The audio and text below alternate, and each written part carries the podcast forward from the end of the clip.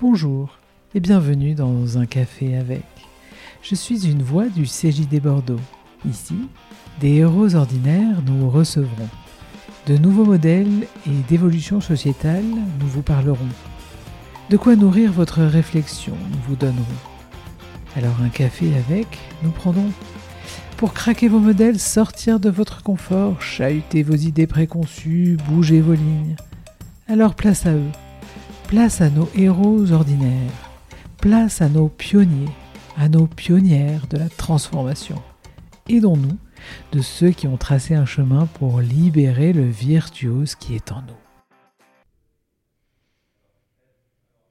Bonjour à tous, aujourd'hui je bois un café avec Stéphane Bouquet, un homme euh, au parcours riche à travers la planète. Il est à la fois le témoin du changement climatique et à la fois sans doute force de proposition pour évoluer. Et euh, je laisse place à une conversation qui s'annonce riche. Bonjour Stéphane. Bonjour. Stéphane, euh, est-ce que vous pouvez vous présenter? On a une petite, euh, un petit truc dans ce podcast, c'est qu'on se présente en mode jeune dirigeant, JD. votre âge, votre situation familiale, vos enfants, si vous en avez, votre métier, vos passions. Euh, j'ai 51 ans, je suis marié, j'ai deux enfants, je suis chef d'entreprise et mes passions vont de la photo en passant par le surf et évidemment les voyages, puisque c'est le point commun à toute ma vie. Bon, bah, photo, surf, hein, pas mal tout ça. Euh, et je travaille quand même de temps en temps. Ah ouais Vous avez de quoi faire dans la région avec les photos et le surf. Euh, sur vos déclics dans la vie, quel étudiant étiez-vous, Stéphane? Vers quoi alliez-vous? Euh, J'étais un étudiant plutôt travailleur, même très bosseur. Euh, j'ai commencé par des classes prépa et je me destinais au départ à être militaire puisque je souhaitais intégrer Saint-Cyr et j'ai pas réussi, donc je me suis tourné vers une, autre, euh, une autre voie qui était l'agronomie. Et voilà, je suis fini comme ingénieur agronome spécialisé en environnement. D'accord. Et alors, du, du, coup, comment vous vous êtes retrouvé dans un parc marin naturel aux Antilles pour ensuite aller chez Erta et puis euh, travailler dans le cacao?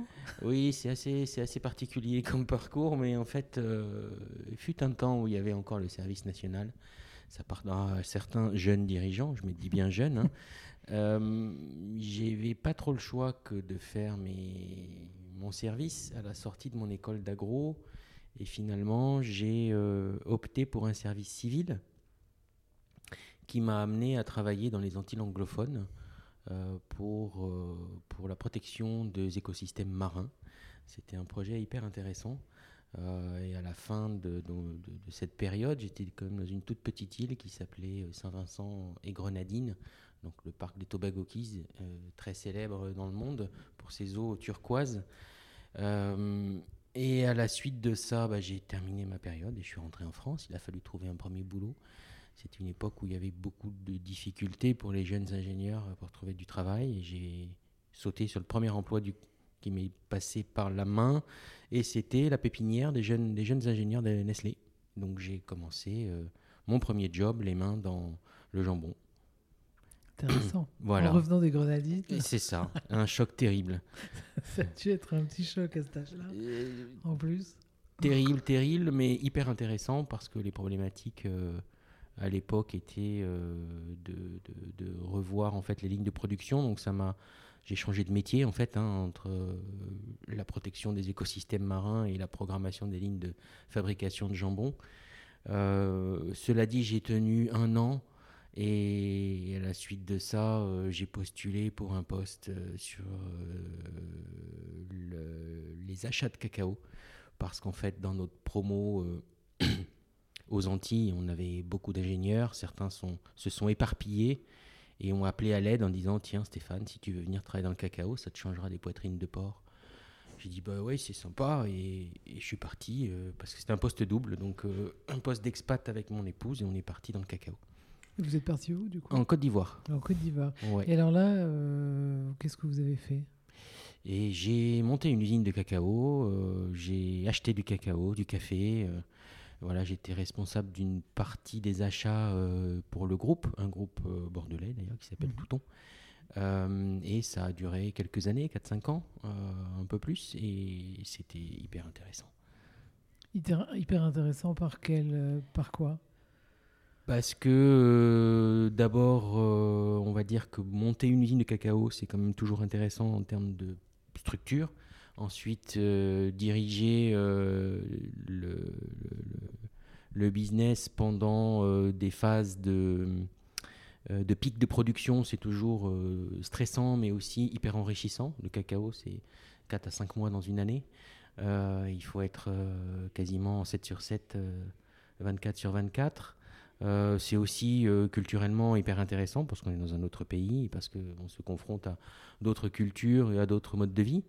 Euh, voilà, mais j'étais pas nouveau. J'ai passé ma vie en Afrique jusqu'à mes 18 ans, donc c'était un plutôt un retour aux sources. Je suis né en Côte d'Ivoire. Ok, d'accord. Bon, on passe un peu sur cette, ce, moment de vie. on va y passer. Bon, on y passe rapidement. et puis, ce moment, cette bifurcation vers l'entrepreneuriat. Euh, déjà, quelles ressources avez-vous sollicité à ce moment-là? Je me suis associé à, un, collègue qui, euh, qui souhaitait euh, bah, monter une société avec moi. J'étais pas tout seul, heureusement. J'avais pas trop trop d'idées préconçues sur mon business model. la seule chose que j'avais, c'est l'envie de faire quelque chose et de changer de métier. Euh, j'avais quand même en filigrane derrière, euh, après quelques années dans les filières de matières premières, euh, le besoin de revaloriser toutes ces filières de, sourcing et de matières premières qui viennent des pays tiers, parce, que, parce que beaucoup de travail est fait sur le terrain, parce que beaucoup d'entreprises impliquées dans cette supply chain euh, font beaucoup de projets de développement et les mettent pas souvent en avant. Euh, sauf qu'il y a 15 ans, euh, c'était un discours qui n'intéressait absolument personne.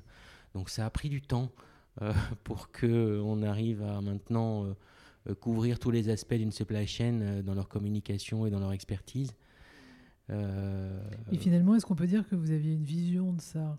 Quelque chose, vous saviez où vous alliez? Oui, bah oui, alors c'était prémonitoire ou pas, maintenant ça fait 4-5 ans, si vous voulez, que toutes les, les grandes entreprises euh, se recentrent sur euh, leur supply chain et essayent de la, de la rendre plus verte. Euh, moi, ça fait 15 ans que je milite pour ça. mais il y a quand même quelques entreprises qui, qui ont, nous ont emboîté le pas. Il y avait quelques précurseurs. Oui, oui, oui, absolument. Et c'est par là qu'on est rentré, en fait ces petits, ce premier client qui est toujours notre client et qui nous a présenté à d'autres. Et puis petit, petit à petit, en fait, on a étendu notre, notre, notre cercle d'action. Euh, et, c'est quoi cette euh, supply chain C'est quoi cette supply chain? C'est toutes les matières euh, premières agricoles qui sont non transformées dans le monde entier, donc en France comme en Europe, comme dans tous les pays du Sud. Euh, qui subissent ensuite une transformation plus ou moins forte et qui aboutissent soit en, produits euh, manufacturés euh, dans la food, mais principalement pour ce qui nous concerne, c'est dans la cosmétique et dans les parfums. Donc ce sont toutes les plantes à parfum, toutes les plantes qui servent à l'aromatisation. Voilà, il y en a beaucoup. Et, ouais. et comment on la rend plus verte alors, cette supply chain? Comment on la rend plus verte en faisant, euh, je dirais, euh, une, en portant notre attention sur euh, les personnes qui produisent cette matière première. C'est la clé, c'est-à-dire prendre en compte qu'il y a une chaîne de valeur et que cette chaîne de valeur ne doit jamais, enfin, doit être durable sur la totalité de la chaîne. et la première partie de, ce focus, c'est le producteur le producteur, son bien-être, ses conditions de vie, euh, son, ses ressources, son accès à l'éducation euh, pour ses enfants, euh, son, le, développement économique de ses activités ou de ses activités parallèles, l'accès à la santé. Enfin, il y, y a, énormément de sujets Euh, et si les entreprises veulent avoir en fait euh, accès à une supply chain durable, ils sont obligés de se, de se tourner vers un écosystème d'achat durable. Il n'y a, a, pas d'autre échappatoire. et c'est ça le plus important. Donc nous, notre travail dans notre agence, c'est de rendre compte de ça au travers des photos, des vidéos, des expertises, et de mettre, euh, de mettre en avant en fait tous ces hommes et toutes ces femmes qui, euh, bah, qui, sont, euh, qui sont à l'œuvre tous les jours. Quoi. Comme nos agriculteurs français, hein, c'est exactement la même chose, sauf que on, on, est plus souvent dans le sud que dans le nord, mais ça nous arrive assez régulièrement d'être au, au, chevet des agriculteurs, des éleveurs, laitiers notamment, où c'est compliqué voilà, pour eux. Oui, parce qu'on n'a pas encore parlé vraiment de votre entreprise. Mais donc vous, euh, c'est une entreprise de communication. Mais pas que. Mais pas que. Bon, allez-y. non, ça devient réducteur de nous qualifier d'entreprise de, de, communication, même si c'est par ça qu'on s'est fait connaître en fait. Depuis 3-4 ans, on a, euh, par la force des choses et tiré par les besoins de nos clients, on a mis en place, on a mis en forme un département euh, d'expertise et de consulting sur la durabilité. Euh, et c'est là que je retrouve mon premier métier en fait. donc euh, c'est pour ça que la boucle est quasiment bouclée. Mhm. Pas encore, mais pratiquement. elle sera bouclée comment? Je sais pas si elle sera bouclée un jour, voilà. Mais donc qu'est-ce que vous proposez d'expertise? On propose de la, du travail sur les rapports RSE et les rapports d'impact. En fait, on aide les entreprises euh, qui ont euh, déjà euh, un certain nombre d'actions sur le terrain à les piloter, à les monitorer dans le temps. Donc, on les aide à construire des indicateurs de performance sur leur durabilité. Et de là, on en génère, général, on en génère pour la plupart du temps un premier rapport RSE ou un premier rapport d'impact. Et ensuite, on suit l'évolution de leurs indicateurs dans le temps pour voir s'ils ont de la performance. Euh, de cette première activité, on nous a demandé, mais on aimerait bien faire un peu de, quel est notre impact carbone. Donc maintenant, on délivre des bilans carbone sur toute une supply chain. on travaille les analyses de cycle de vie, comme on travaille les démarches de, d'atterrissage bas carbone alignées sur les accords de Paris. voilà, donc on a, on a grandi avec les besoins de nos clients, en fait en complétant les compétences en interne de l'entreprise. Et évidemment, toute cette partie d'expertise, euh, nos clients ont besoin de communiquer dessus. Quand euh, c'est, euh, je dirais, quand on leur donne le feu vert, si c'est pas du greenwashing, on communique. Si c'est du greenwashing, on ne le fait pas, ou on, on réagit et on le, on le, on le, comment dire, on va le corriger. Mmh donc une grande partie communication qui prend le pas là-dessus. Voilà. Et là, cette partie-là, on a, c'est le plus gros de notre activité pour l'instant, mais la partie expertise et consulting est en train de rattraper la première.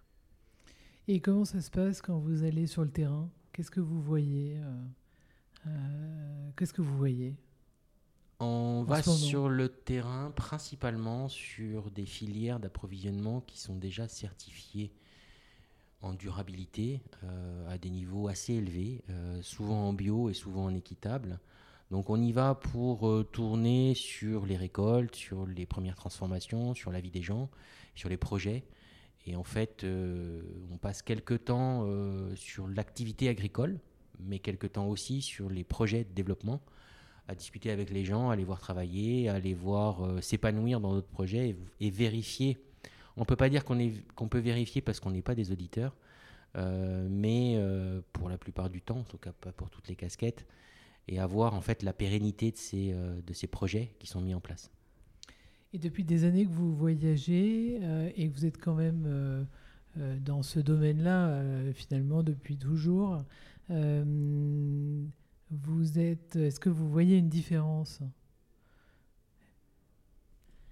Une différence avec il y a quelques années? Ouais. Bah, la principale, euh, les, grands changements qu'on a vus, c'est le réchauffement climatique, il est indéniable. Comment vous le voyez? Comment ça se matérialise? Ça se matérialise par le manque d'eau, par euh, le manque de ressources en eau sur certaines cultures, par de grands incendies à des endroits où il n'y en avait pas, par euh, la difficulté de faire pousser certaines cultures et des rendements à certains moments, des tensions, on va dire des tensions sur les, sur les types de cultures occasionnées.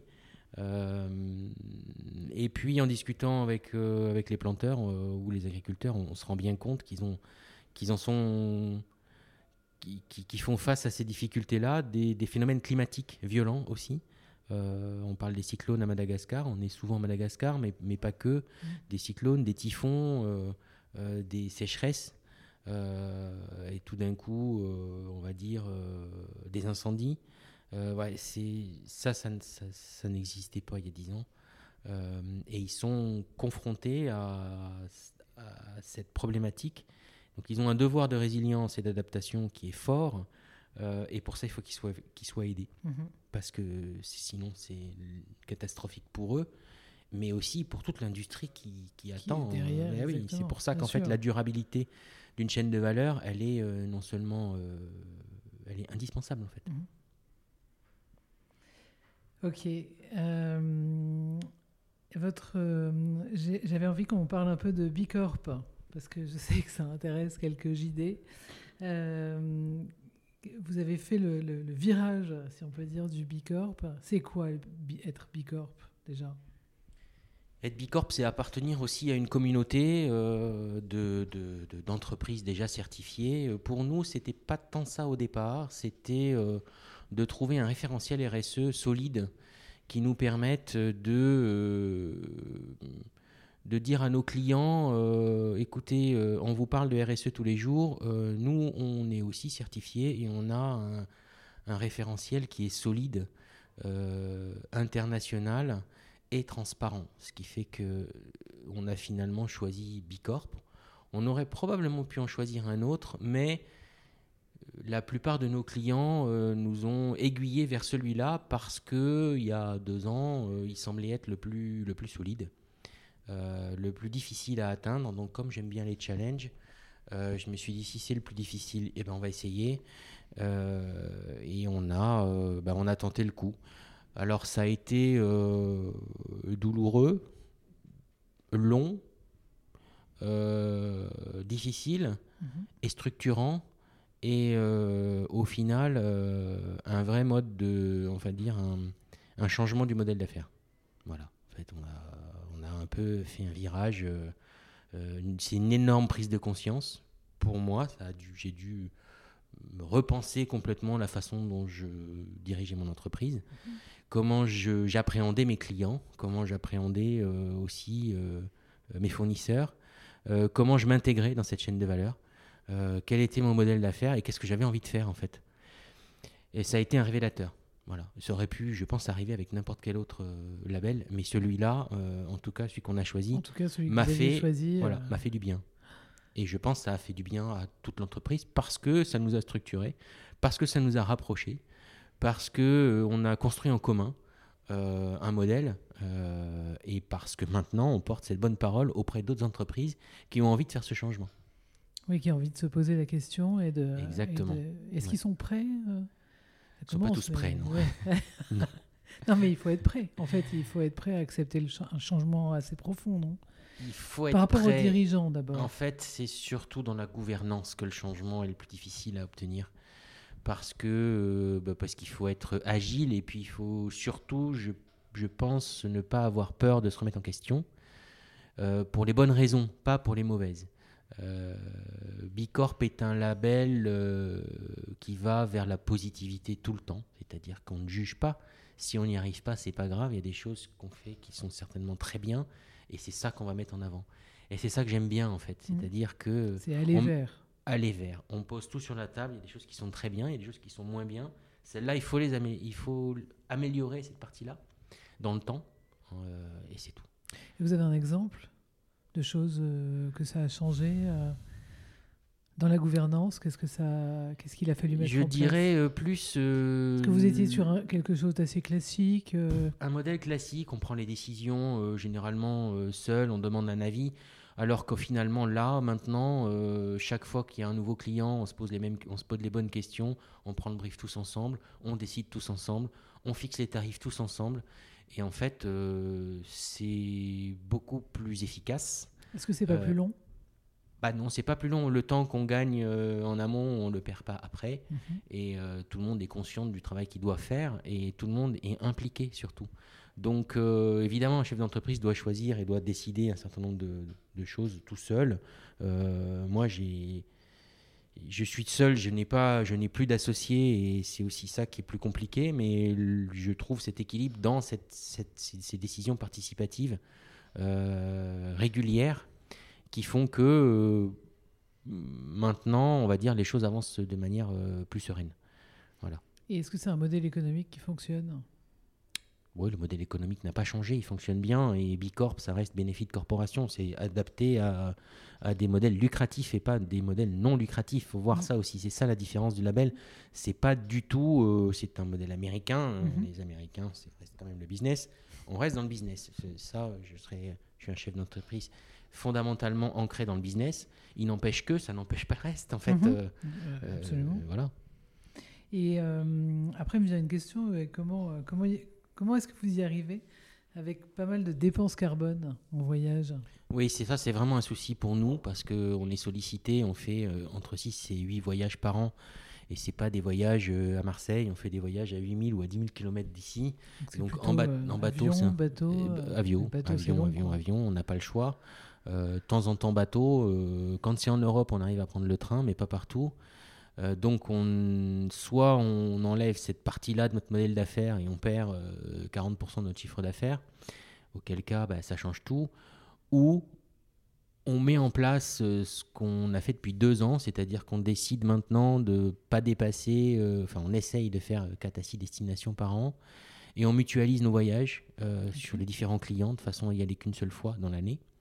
Euh, évidemment, on y va un peu plus longtemps, mais au moins on a fait le maximum d'images ou de reportages ou d'audits euh, sur place et ça évite les multi-trajets. C'est pas pour autant que l'empreinte est, bonne, l'empreinte est mauvaise, donc on, on compense, ce qu'on dit, on contribue euh, à compenser notre bilan carbone euh, avec de la plantation d'arbres. Mais là où c'est rigolo, c'est qu'on plante des arbres dans les projets de nos clients et on va les planter nous-mêmes en partie. À chaque voyage, on en plante une partie. Euh, donc on contribue à reforester des zones qu'on a auditées pour un client à Madagascar dans leur, projet de reforestation. Et, euh, et c'est comme ça qu'on voilà donc une partie de, de, nos de nos dons et de nos crédits carbone en séquestration reviennent dans les projets de nos clients. Et, en fait, j'ai l'impression qu'il y a quand même. euh, ça vous amène à plus de réflexion au global. Ça vous amène à plus réfléchir à vos, plo- à vos projets qu'avant.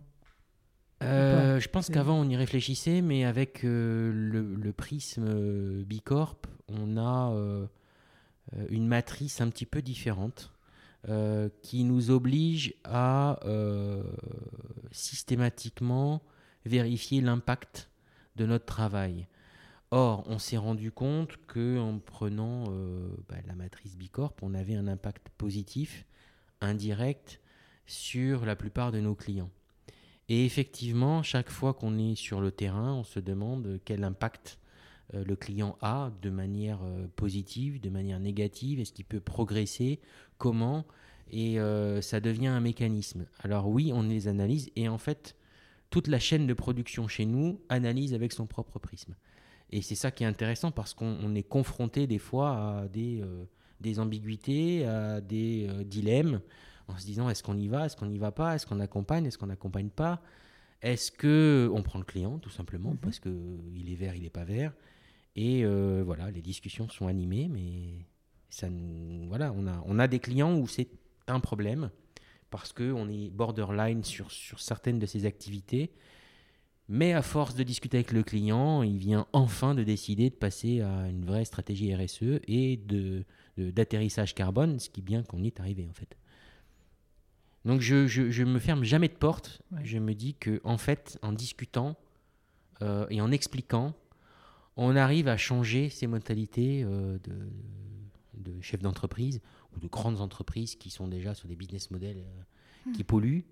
Et en fait, eux sont confrontés à un problème réglementaire, donc sont- sont- sont- n'ont pas le choix que de ce changement. Mais si on l'accompagne bien, le changement peut être bien fait. Ok. Et comment euh, vos parties prenantes le prennent? Jusqu'à présent, très bien. on, en a qui, on en a qui sont très, très, très avancés. On travaille de très grands groupes qui sont déjà euh, très, on va dire, bien plus avancés que nous.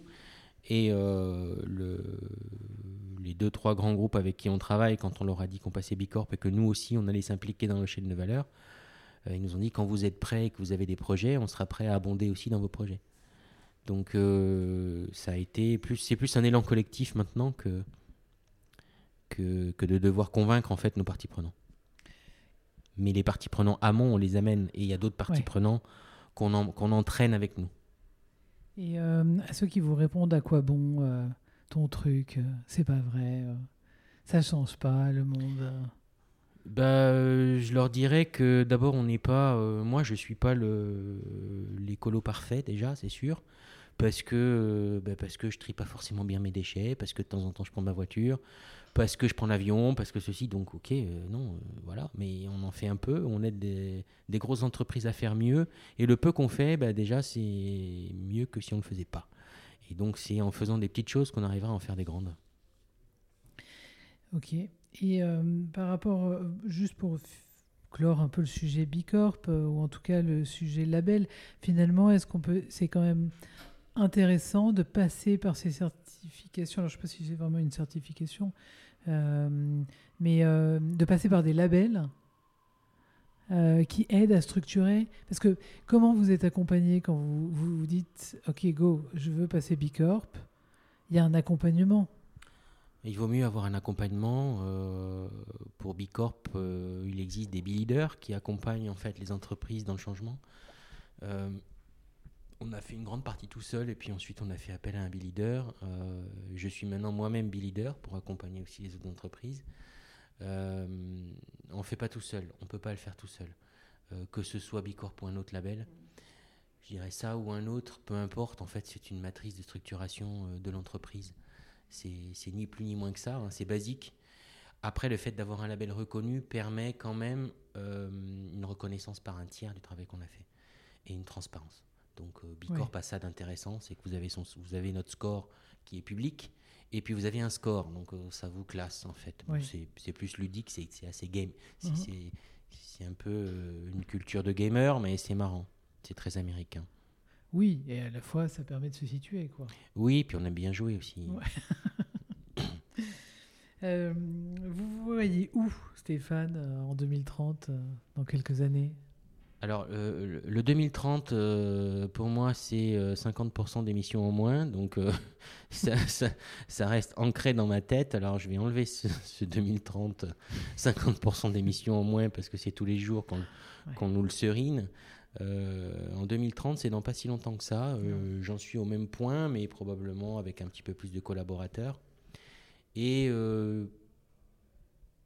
plutôt euh, toujours dans ma partie consulting sur des, sur des missions un peu plus transversales, probablement, avec toujours cet objectif de changer euh, la façon de faire de certains dirigeants parce que c'est nécessaire et parce qu'ils n'ont pas le choix. Ils vont dans le mur s'ils ne changent pas, en fait. Mais c'est difficile. C'est difficile tous les jours d'en faire comprendre. Certains comprennent tout de suite.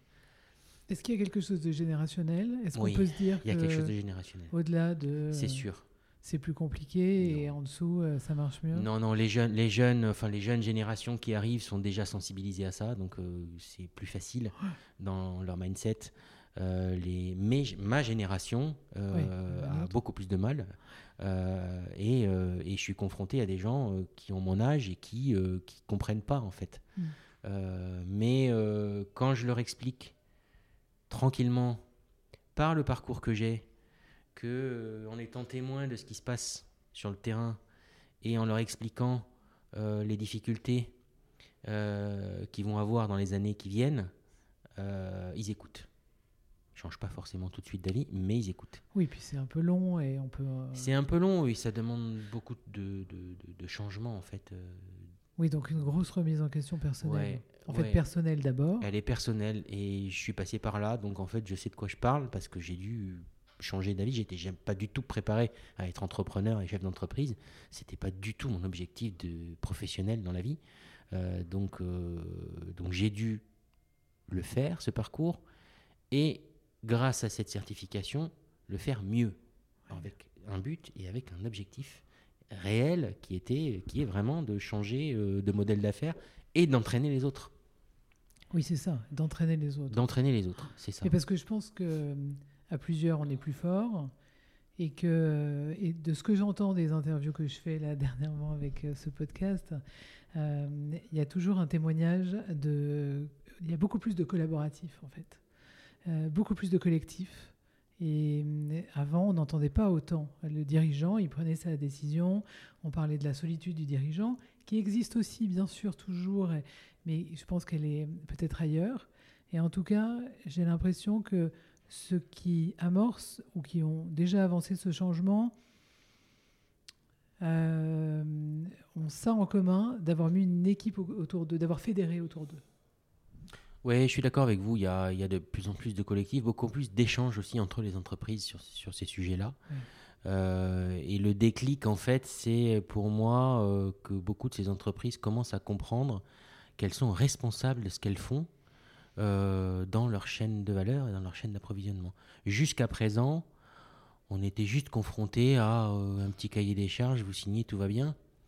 Mais en fait, c'est pas ça. C'est qu'ils sont responsables, puisqu'ils achètent, puisqu'ils demandent, puisqu'il y a cette demande, et le consommateur demande, et en fait, on est tous responsables. On est tous responsables de cette catastrophe. Et en fait, le chef d'entreprise, qui est euh, sur nous au milieu, il, commence à comprendre qu'il a cette part de responsabilité et qu'il faut qu'il agisse. seulement, on ne peut pas agir seul. Donc, on est obligé d'agir à plusieurs. On ne peut pas agir seul, mais on peut agir. On peut et agir. je crois que c'est la grande force du dirigeant et, de nos entreprises et, de l'entrepreneuriat, en fait. C'est que je crois qu'il y a une voie royale là pour changer les choses. Oui, oui, oui, absolument. Oui. Ok. Euh, j'aimerais vous poser plein de questions, mais j'ai un timing aussi à respecter. Et euh, on, est, euh, on aime bien, comme on l'a vu et on en parle, comme on dit, craquer les modèles économiques et aller vers, vers des choses assez concrètes. Qu'est-ce que, qu'est-ce que je demande toujours un peu trois tips, deux ou trois tips, des choses concrètes et un peu pimentées à mettre en place dans les entreprises aujourd'hui Qu'est-ce que le dirigeant qui écoute cette conversation il peut faire, euh, celui qui est en chemin ou qui n'a pas démarré de, réflexion, peu importe. Euh, mais qu'est-ce qu'il peut faire aujourd'hui pour faire quelque chose d'un peu plus... Euh, ben, pour s'ouvrir en fait au changement?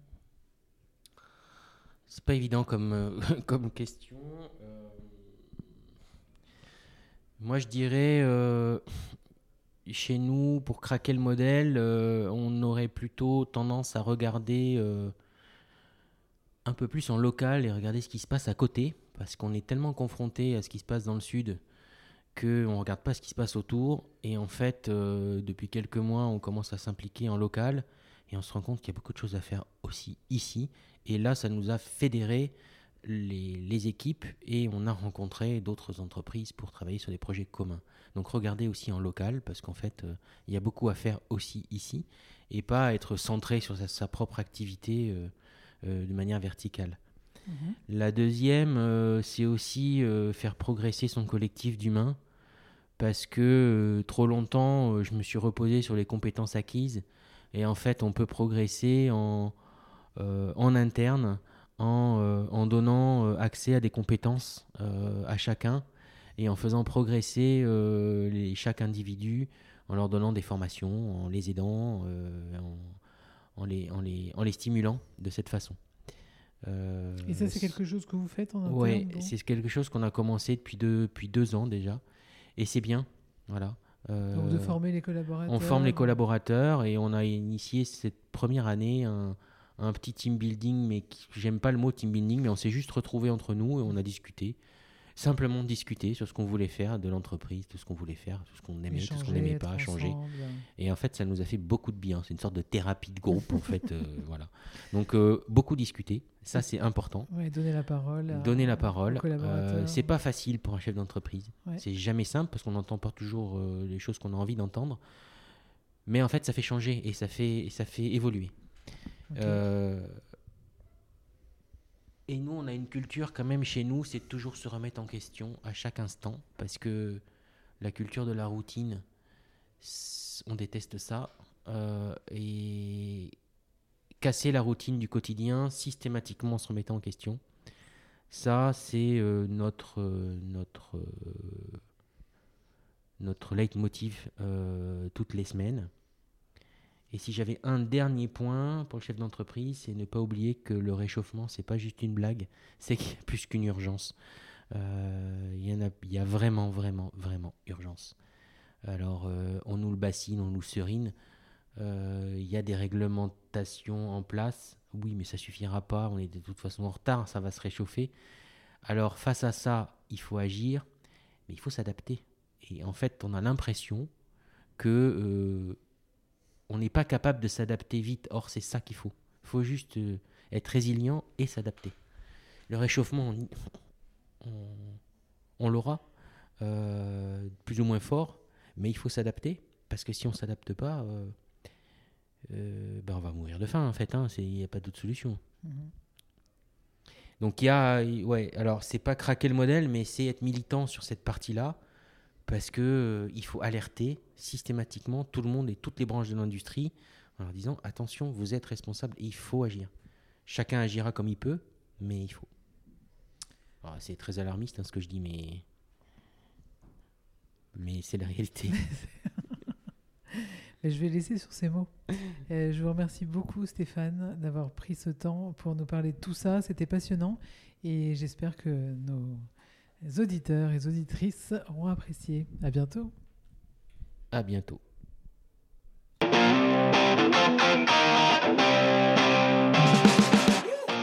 Cet épisode a été imaginé à plusieurs, avec mes amis dirigeants du CJD Bordeaux, Alice, Éloi, Axel, Romain. Nous sommes heureux de vous proposer des épisodes de podcast et nous espérons que celui-ci vous a plu. Je vous invite à aller mettre 5 étoiles sur Apple Podcast afin que nous remontions dans les algorithmes. Et imaginez si les héros ordinaires pouvaient se démultiplier. Alors grâce à vous, héros du quotidien aussi, cela devient possible. Je compte sur vous pour partager cet épisode à deux amis. Et je vous dis à très vite.